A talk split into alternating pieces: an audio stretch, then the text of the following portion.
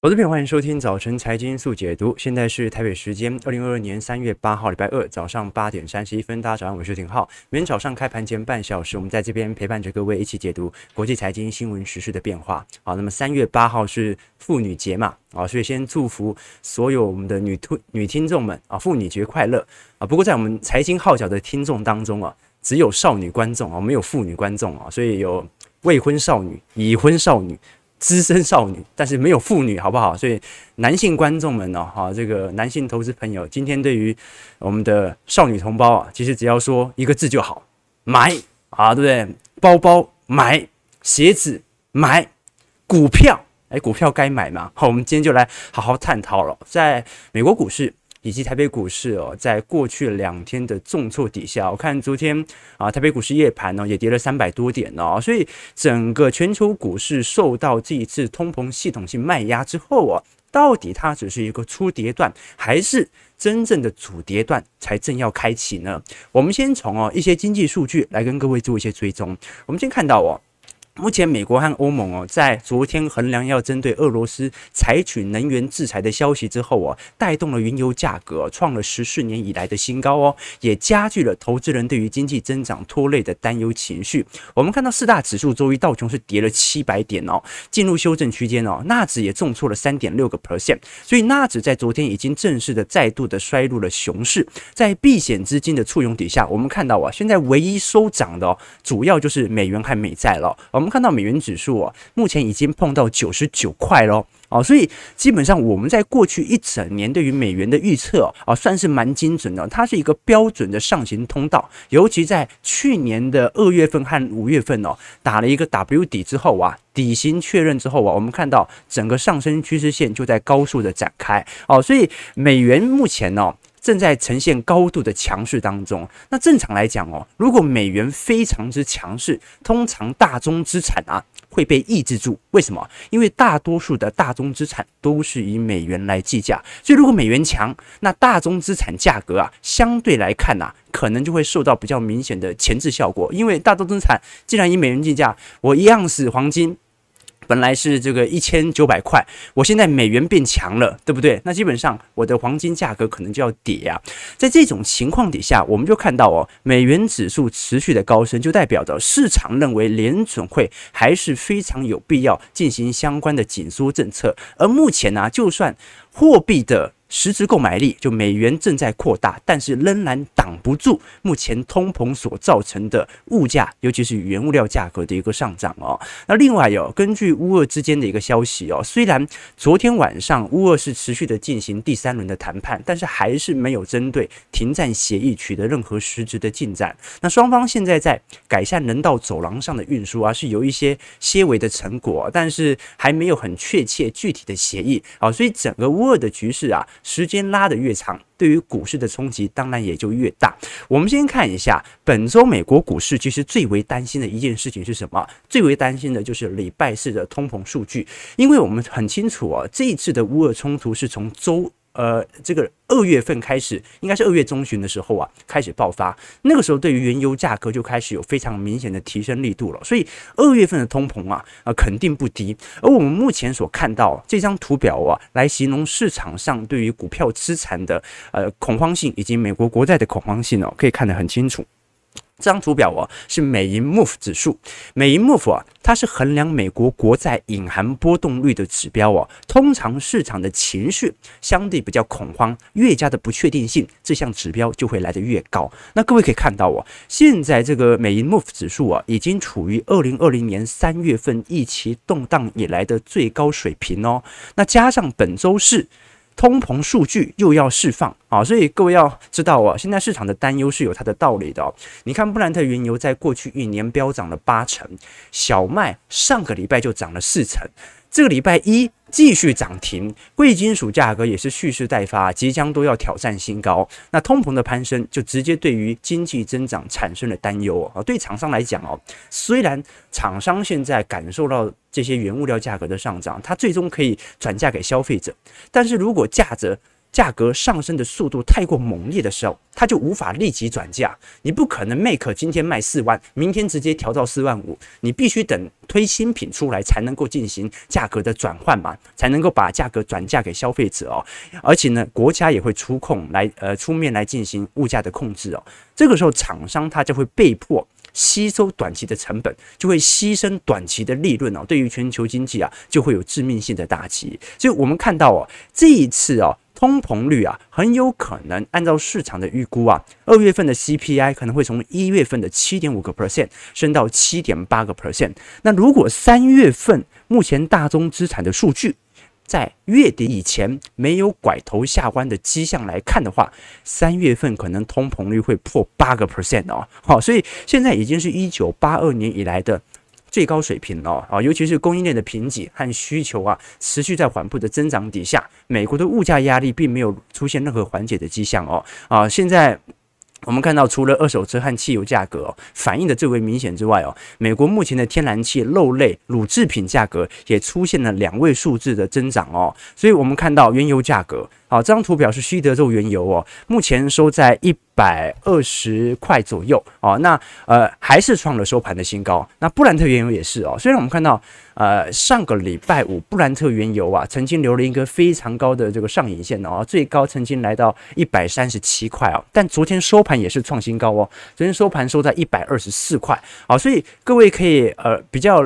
理解清楚到我目前能源价格的高涨啊，会很快速的稀释掉啊这一些厂商在第一季本身的获利啊，这些厂商本身在第一季的获利定价在去年就已经定好了，所以短期成本的大幅上升会直接侵蚀掉它的成本，所造成它获利上的一个衰退哦。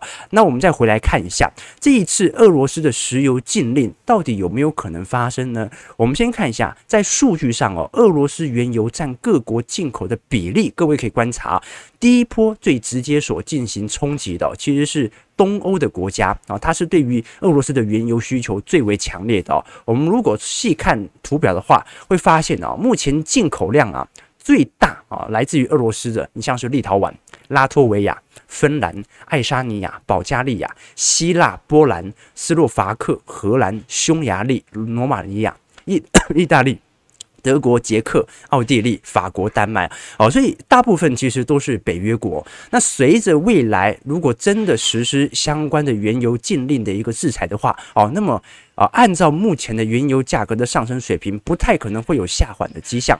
我们看到全球供应链恶化，进行全球通胀率的一个提高啊。现在通胀最为明显的，其实算是美国，再来像是德国、意大利啊、加拿大啊，以及呃这个法国，其实都是后来追上啊。那大概在今年也会陆续的突破四个 percent 到五个 percent 哦。那唯一全球啊，目前还有一点点通缩阴霾的是日本，就是日本到目前为止啊，哦。就算历年的海量货币宽松哦，日本长期的消费力道仍然是十分的疲惫的哦。当然，这个是个别国家经济体的情况，有机会我们来跟各位做一些分析哦。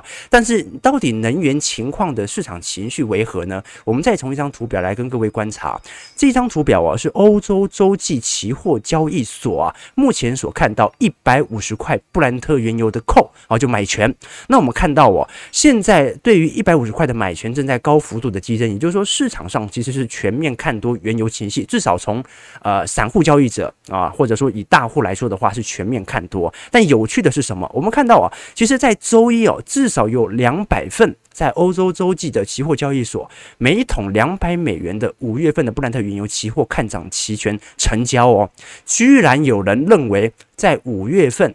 布兰特原油会飙到两百块，而且还成交了哦，所以这些期权啊，到底哦，只是市场推波助澜的一个效果，还是整个市场的情绪面真的有大幅度的一个转变呢？好，这个是我们看到我现在整个通膨压力啊，对于美国股市以及台北股市后续产生系统性卖压的主要原因。那有什么样的因子可以拯救目前全球的通膨情况呢？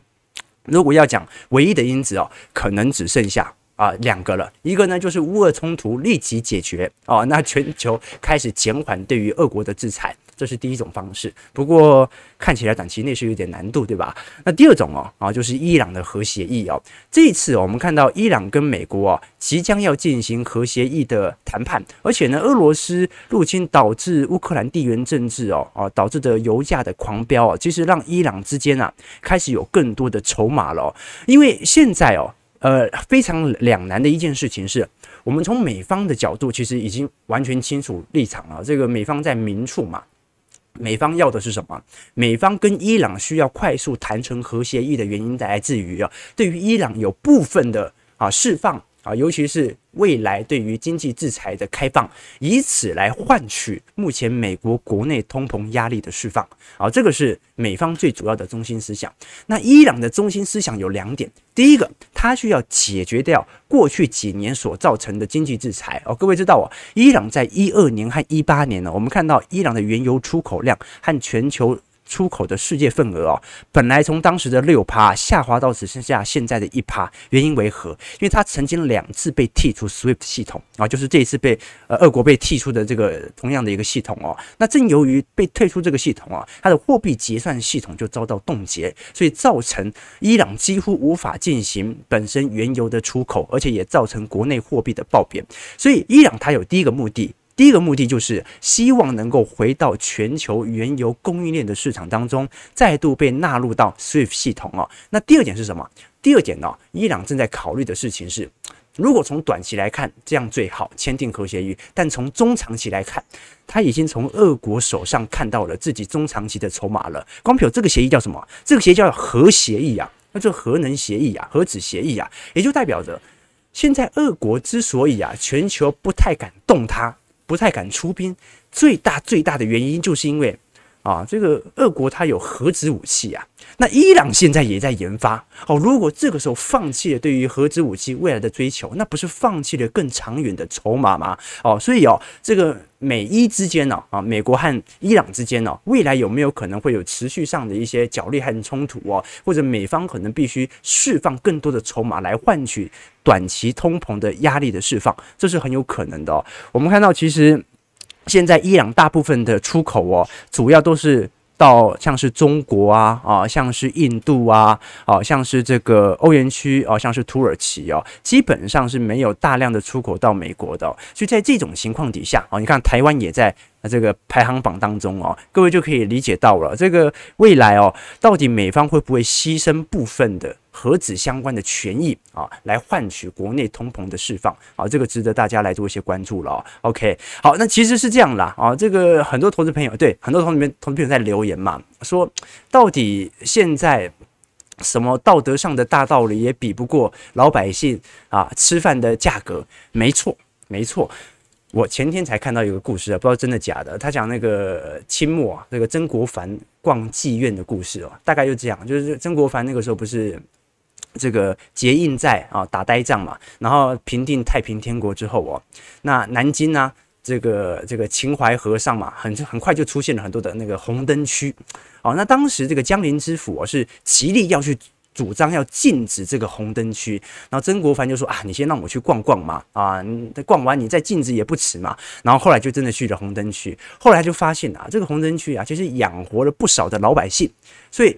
还要禁什么？不要禁啦！好，所以什么意思呢？就是我们常常在这个思考一个国家它要做什么样的决定的时候，往往是从道德观出发的，就说啊，这个不能侵犯人家的主权哦，用这种角度认为一个国家啊啊，尤其是民主国家应该要有所扶持。但是什么道德上的大道理哦，其实还是比不过。自己国内老百姓要吃饭这件事情，两个道理都对，但是人要活命是底线啊！你什么制裁啊啊，支持民主国家、支持北约国啊，都抵不过美国国内通膨必须快速下压啊这个道理啊！所以哦，内政问题跟。啊，这海外的问题啊，如果要选举啊，那肯定先处理内政的问题啊。为什么我们说要处理内政问题呢？我们看到啊，全球的食品价格，好，这张图表啊是联合国农粮组织 FAO 的最新数据啊，在昨天正式创了历史新高。好，这项指数哦，主要是由谷物、植物油、乳制品、肉类和食汤五个类别的价格的加权平均数加权而成哦。所以在这种情况底下，各位就可以理解到了，全球很快就要迎来新一波的农产品价格的一个大涨哦。那现在哦，唯一还没有大幅度创新高的，只剩下一种大宗资产。金属价格啊，目前啊，铜价啊，尤其是动电动车的最重要的原物料，还没有啊创历史新高啊，但是值得大家来做一些关注了哈，就因为它离历史新高其实不远了，随时都有可能进行突破，值得大家来做一些留意哦。好，我们先看一下美国股市四大指数的变化。我们看到道琼工业指数下跌七百九十七点二点三七 percent，都在三万两千八百一十七点哦。昨天的收盘价已经跌破了本波呃空头以来的最低点啊，收盘价啊。但是呢，如果是以盘中最低点的话，还没有跌破哦。所以哦，我们现在呃的各位投资朋友会理解到我们的在会员资产部位当中哦。会根据整个市场的乖离面来做一些追踪，那大家也要对于美国股市本轮的下修啊，要稍微保持一点耐心哦。好，这种下跌方法你很难相信它会急弹，好，直接创新高很难。我们看一下纳指，那纳指呃这个标普标普下跌一百二十七点，呃二点九五 percent，收在四千二百零一点啊。昨天也是带了一根带量长黑，不过还没有跌破。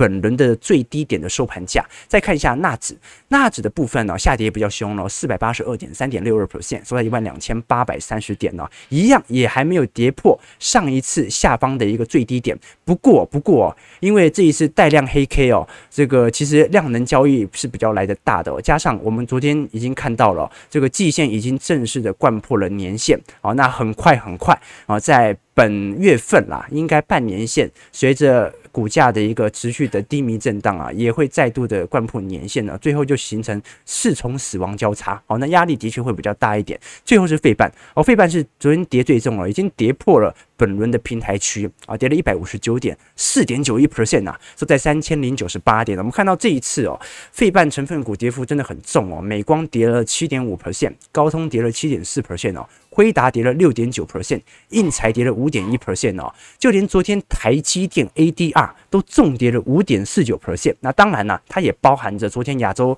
盘开盘台北股市原本的跌幅啊，所以当然今天跌幅不会像这个昨天的五点四九这么重，因为已经先跌了。可是我们也看到啊，台积电到目前如果是从 ADR 的价位哦，已经达到二零二一二一年以前的价位了。哦，也就是说，过去一整年你买入台积电的投资朋友们呢，现在啊，应该都是被套牢的状态。哦，所以我们看到台积电盘了一年之后啊，跌破有没有可能形成一年线的这种大型头部呢？值得大家来做一些关注。哦，刚刚博龙博龙在我们聊天板留言说，大家知道台股会跌到几点？哦，一点半是不是？掉一点半啊，夜盘继续跌，夜盘继续跌啊，所以我才跟投资朋友讲啊，其实我们投资是这样哦。每年能够重仓的机会不多不多啊！好，各位看什么叫做长熊呃长牛吉熊啊？就是牛市它就是给你走的很稳步哦，长期均线上弯开始纠结之后啊，你想想看哦，这个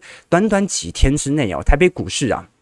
啊，如果加上呃，今天如果是夜盘的跌法，可能跌个几天就跌了一千点了。你要涨多久才能够涨到一千点？所以我一直跟投资朋友啊要理解说，股票市场是标准的长牛吉熊市场。如果你在长牛当中不断的进行加仓，那最后熊市一来，空头一来。不是说你想不想停损的问题，是你根本就来不及做停损哦。所以在呃这种情况底下之呃底下啊，我们就要理解到，其实每年能够重仓的机会也不过就是那一两次。而各位可以理解到哦，我们乖离下修有时候会做少量资金的布局啊，这个在我们的呃会员的资产部位当中，有时候来跟各位提醒。但是真正在重仓哦，每年也不过就是一两次，每年也不过就是一两次。去年大概是呃我记得是八八十月份一次嘛，然后前年。的的话有三月份和九月份啊，就是那个呃疫情所造成的股灾啊，那那那时候所进行大量资金的建仓就比较明显了，所以我们往往其实真正能够重仓的时间点呢，从一年份来看的话，可能也就一两个月的时间而已哦。以前我跟投资朋友呃说过这个故事哦，就我念大学的时候哦，你知道在呃清大旁边的这个餐厅哦，学校外面的餐厅哦，看起来生意都好得不得了。但其实原因是因为每次我们去吃饭都是下课的时候，人一大群就出去哦。后来我问了很多老板哦，这个老板都说其实不太赚钱。我说怎么会不赚钱？这么多的学生，他说因为哦，这个学校餐厅啊，一年当中啊，寒暑假都没人来吃，所以真正能够赚钱的，就是那几个月哦，尤其是开学啊，大家同学这个。还比较这个热情，同学还比较关系还比较好的时候，餐厅的这个销量最好。同学关心到学期中开始没有那么好了，然后到这个开始考期中考，大家都点外卖，没有人会出来吃餐厅。所以真正能够赚钱的就那几个月，投资也是这样子。我们真正能够进行重仓啊，进行中长期布建，也就那一两段的一个时间哦。所以我昨天才跟投资朋友讲说，呃，这个钱这个东西哦。花是花不完的，但是投资是投得完的。以前我们跟投资朋友讲说，这个富二代啊，现在啊最恶劣的表现啊，很多人会以为那就是花天酒地、吃喝嫖赌，但现在不是哦。现在最快的这种败家的方式，就是眼高手低的做大额投资啊。你花钱去买跑车，买什么，那不一定花得完，但是你花钱去投资，那单纯。啊，就是比例的问题，很容易就有可能完全的赔光啊，所以我们才跟投资朋友讲说，这个花钱哦，靠的是想法，是观念，是对于这个世界抽象的理解。一旦你错了，投资它就变成了无底洞啊，所以投资朋友还是要理解到哦，现在台北股市哦持续的下挫，美国股市也在持续的探底的过程当中哦，这个时候控管资金就十分重要啊，所以我们还是要特别推荐一下，我们在三月二十六号。财经号角的听友会啊，欢迎大家可以来听听看，我们针对下一季资产行情的看法。各位如果啊过去一个季度有参加我们听友会都知道了，我们当时对于台北股市哦，在第一季保持强势格局当中啊，其实已经不太建议大家做太多的或者说任何的实质的。呃，实际的建仓原因为何？因为台北股市在第一季是很明显的景气扩张周期呀，哦，那么随着现在美国股市的景气开始呈现下行周期，我们也跟各位提到了嘛，哦，在第二季、第三季哦，啊，台北股市也有可能会有景气下行的一个风险在，好，所以投资永远要投在景气下行区间、股价下行区间，千万不要投在上涨的时候，要不然长牛吉熊，你开心的时间会很长，但是一跌下来。啊，你过去一年的心力全部白费了。比如说刚才看到的台积电，过去一年买的任何价位哦，很有可能都会被套牢哦。所以啊，进行资金的一个建仓，选择对的时间点还是很重要的。那的确，如果最近从大摩和花旗的报告当中来做显示哦，我们看到这张图表啊，是 CT 的啊，就花旗的全球的盈利指标，这项指标哦，在。过去一个月当中啊，是本轮牛市以来首次的啊，应该讲这个第二次的转为负值。第一次转为负值哦，是在二零二零年的九月份。好，当时哦。这个随着基期快速的垫高之后啊，九月份是有稍微下滑的，加上当时的第二波的疫情开始兴起哦，哦，那接下来哦就是上个月了，所以哦，花旗这一次抱持的看法，虽然对于股市啊是抱持的修正的态度，但是始终还是认为，现在整个获利面啊的确来到一个平稳。呃，扩张的一个格局当中哦，所以值得大家来做一些关注了。那呃，其实我们刚聊了很多欧美股市的情况哦。那各位要知道哦，其实如果是从亚洲股市来看的话，相对来看还是比较强势的哦。怎么说呢？我们看到这张图表啊，是东南亚股市整个东亚市场目前绩效在本年度来的变化。我们看到最上面啊，这个 Composite 啊，这个是涨幅三点零六 percent 的，是哪一个市场呢？是印尼市场。啊，再来呢是新加坡海峡指数，再来是吉隆坡市场啊，所以我们看到台北股市哦，在今年已经开始有非常明显的下压力到，包括港股啊，包括韩国股市，包括日经二二五指数，以及我们看到啊，跌幅今年啊这个三成五左右的这个莫斯科指数哦，现在来看了。整体来看，东南亚股市在短期内受到了非常多的资金吹捧。那各位很有趣哦，因为 N S C I 全球股票指数啊，今年是下跌了十一个 percent 啊。那印尼股市居然今年上涨了五个 percent 啊，连这个马来西亚吉隆坡指数啊也上涨了三个 percent 哦。所以代表什么意思啊？代表的意思是，现在东南亚股市受到了避险资金的青睐吗？也并不是，也并不是。因为昨天有投资朋友在问我这个问题哦，原因很简单，印尼和马来西亚是重要原物料出口国，好，印尼是全球最大的棕榈油动力煤的出口国，它也是镍。同席啊，这个主要的出生产国。那马来西亚它是全球第二大棕榈油的生产国和出口国，所以这随着这两个市场哦，对于能源啊以及原物料本身的出口啊，现在来看反而受到了大幅度资金的吹捧哦。但是欧洲股市就没有这么亮眼了。我们看到不管是 DAX 哦。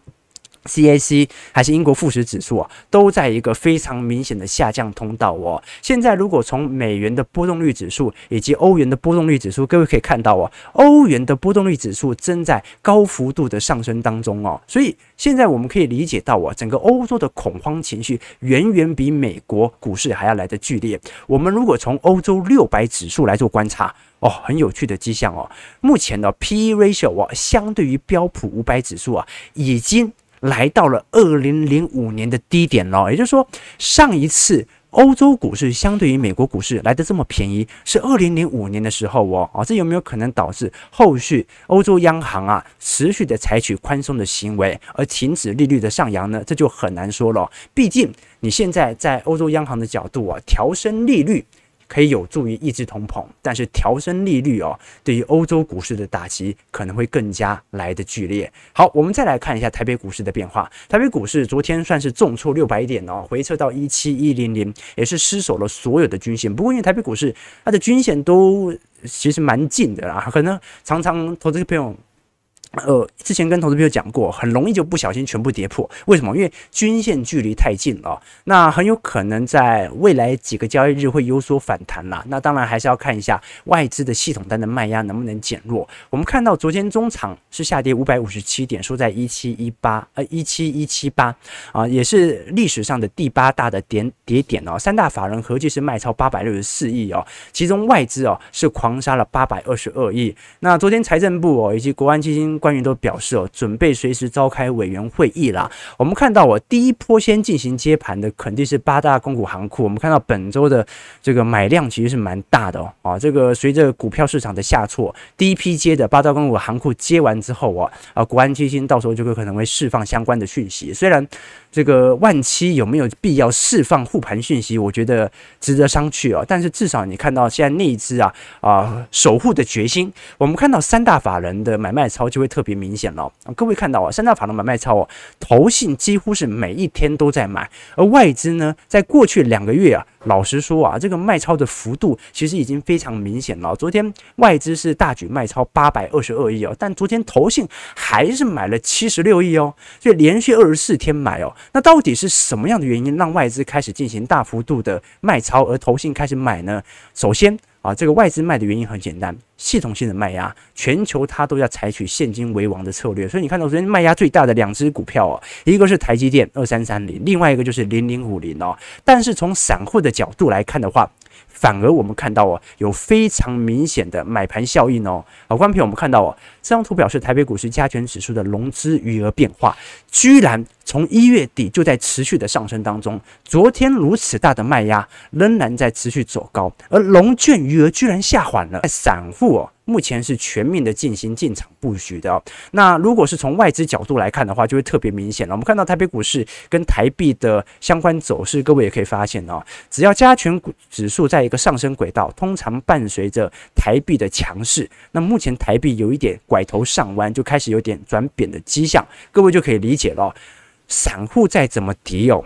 都敌不过国际股市资金的一个卖压啦。好，这个是我的中长期的想法。当然啦，你也可以用过去的两年的台北股市的情况来打脸。但是过去两年外资虽然在流出资金，台币是转强的哦。哦，所以这不太一样。外资仍然是持续的将呃这个资产转化回台币，只是它并没有进行大量股票部位的一个购买啊。啊，这个有投资朋友说，浩哥全部套牢了，怎么办？呃。现在台北股市可以套牢，你也蛮厉害的。这个过去一一个季度，这个跟投资朋友观察我们会员资产部位啊，都知道啊。啊，我们顺便推荐一下，这刚才我们讲到听友会嘛，要提醒一下投资朋友，如果你是我们的会员朋友，是不用再购买听友会的连接了啊。这个会员的权限里面就有听友会啊，未来一个年度的收听权限啊，在我们的会员资产部位当中啊，会员系统的资格当中啊，除了有我本身啊操作的一些日记啊，提供给各位做一些参考之外啊，也会有直播。当中啊更深入的一些专题影片、宏观上的专业报告，以及提供一些财经小白的基础系列课程哦。那回答你刚才的问题哦，浩哥现在全套牢了，那那那肯定不是我们会员嘛，不过也可以理解到啊，也许也许资金量不够大，所以。的确造成了短期内快速被套牢的窘境，但是我也认为啦，如果你的资金量不够大，你不妨可以把思维转成长期投资。我常建议投资朋友哦，在被套牢的时候啊，可以用十年的角度来回归啊，就是说你觉得十年之后台北股市的点位会不会比现在高啊？台北股市现在的本益比啊，已经来到你们二十倍以下，应该有了吧？哦，那也就代表着未来台北股市，除非除非。获利哦，完全的没有任何的改变。那十八年之后，你的本金也能够翻倍了，对吧？所以十年之后啊，你觉得现在呃，到时候的加权指数的点位会比现在还要来得低吗？不会吗？啊，那就可以加强你持续的拥抱这些资产嘛。以前我跟各位讲一个观点嘛，叫做认命不认输，什么意思啊？这一般人啊，这不认命啊，但是容易认输啊。不管我现状如何，具体处境如何，我不认命，我肯定可以通过努力啊拿到我想要的。然后折腾来折腾去哦，最终还是没有一个结果，然后又最后又认输哦。但是现在反而是先认命，但是不认输。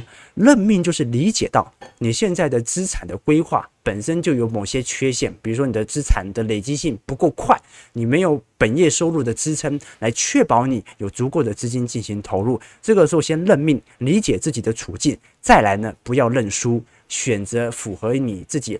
投资长远的规划来进行资产的一个累积哦，好，这个问题就非常重要了。好，那我们刚才有跟各位提到过关于台积电以及融资余额持续的上扬格局，就代表着整个大盘仍然持续在 散户的抄底情况当中哦。那大盘到底什么时候会有非常明显的止跌讯号呢？第一个就是。呃，短期内至少要有一个下影线吧，哦，就是明显的筹码的大换手。那昨天很明显就是散户吹了 K 啊，直接往下抄。那第二个就是融资要大减啊，就是散户要先死一批啊，啊，要先死一批，不要容易往上走哦。我们看到去年其实五月份的时候，当时大盘从一万七千七百点跌了两两千五百点嘛，啊，跌到一万五嘛，融资余额当时是。呃，大减了六百亿哦，减幅有两成哦，哦，那，到时候就有比较明显的换手量的一个。呃，反攻的行情哦，但是现在融资余额，散户仍然在借钱投资当中哦。这个时候，嗯，其实你不能对于台北股市有过度的乐观啊。所以哦，这个台北股市很有可能它只是一个初跌段而已啊，值得大家来做一些留意和观察。好，我们看一下台北股市开盘的表现，下跌二百四十点哦，收在一六九二六。今天成交量能反而有点缩小，大概三千五百亿哦。所以哦，呃，先等大多数的散户死光啊，再来考虑一下也。不迟啦啊！当然，如果你有自己根据周期投资的策略，按照着乖离来进行啊投资节奏的步调，那也是一个投资决策的方式啊。好，我们看一下投资朋友的几个提问，来跟各位做一些观察。OK，街道满手血啊，是这样子吗？散户进场啊，这个于硕说，公园我已经站好位置哦，等等要去全联要纸箱啊，是这样子吗？哎，不错不错啊。这个礼拜好像只有礼拜一下雨嘛，接下来就是都很干爽嘛，对不对哈？所以不用买雨衣啊，不用买雨衣。好，OK，这个朋友富二代啊，三亿投资败光光啊，这个不一定哦。我有一个好朋友哦。他就是靠投资，他本身是富二代哦，他本身就是靠投资啊、变成千万富翁，对啊，因为他本来是亿万富翁嘛，后来投资完变变千万富翁了，赔光了，赔了九千万了，OK 啦。这个黑轩旺说，这个以前新竹科学园区哦，常去清华前面的老面店和光复馒头店哦，那家馒头是真的不错吃啊，但是后来我的这个电锅被没收了，因为我们在宿舍蒸馒头嘛，宿舍是不能用电器的。好，让我们宿舍四个人，每人一个电锅，后来搞到整个宿舍跳电 啊，所以被没收了。好了，感谢各位今天的参与啊，早上九点零五分啊，这个世界很残酷，但是呢，还是要记住，今天是三八妇女节，我们的男性投资朋友还是要好好善待自己身边的少女们，好不好啊？不管如何，老婆说什么买就对了。感谢各位今天参与，我们就明天早上八点半早晨财经速解读再相见。祝各位投资朋友看盘顺利。操盘愉快。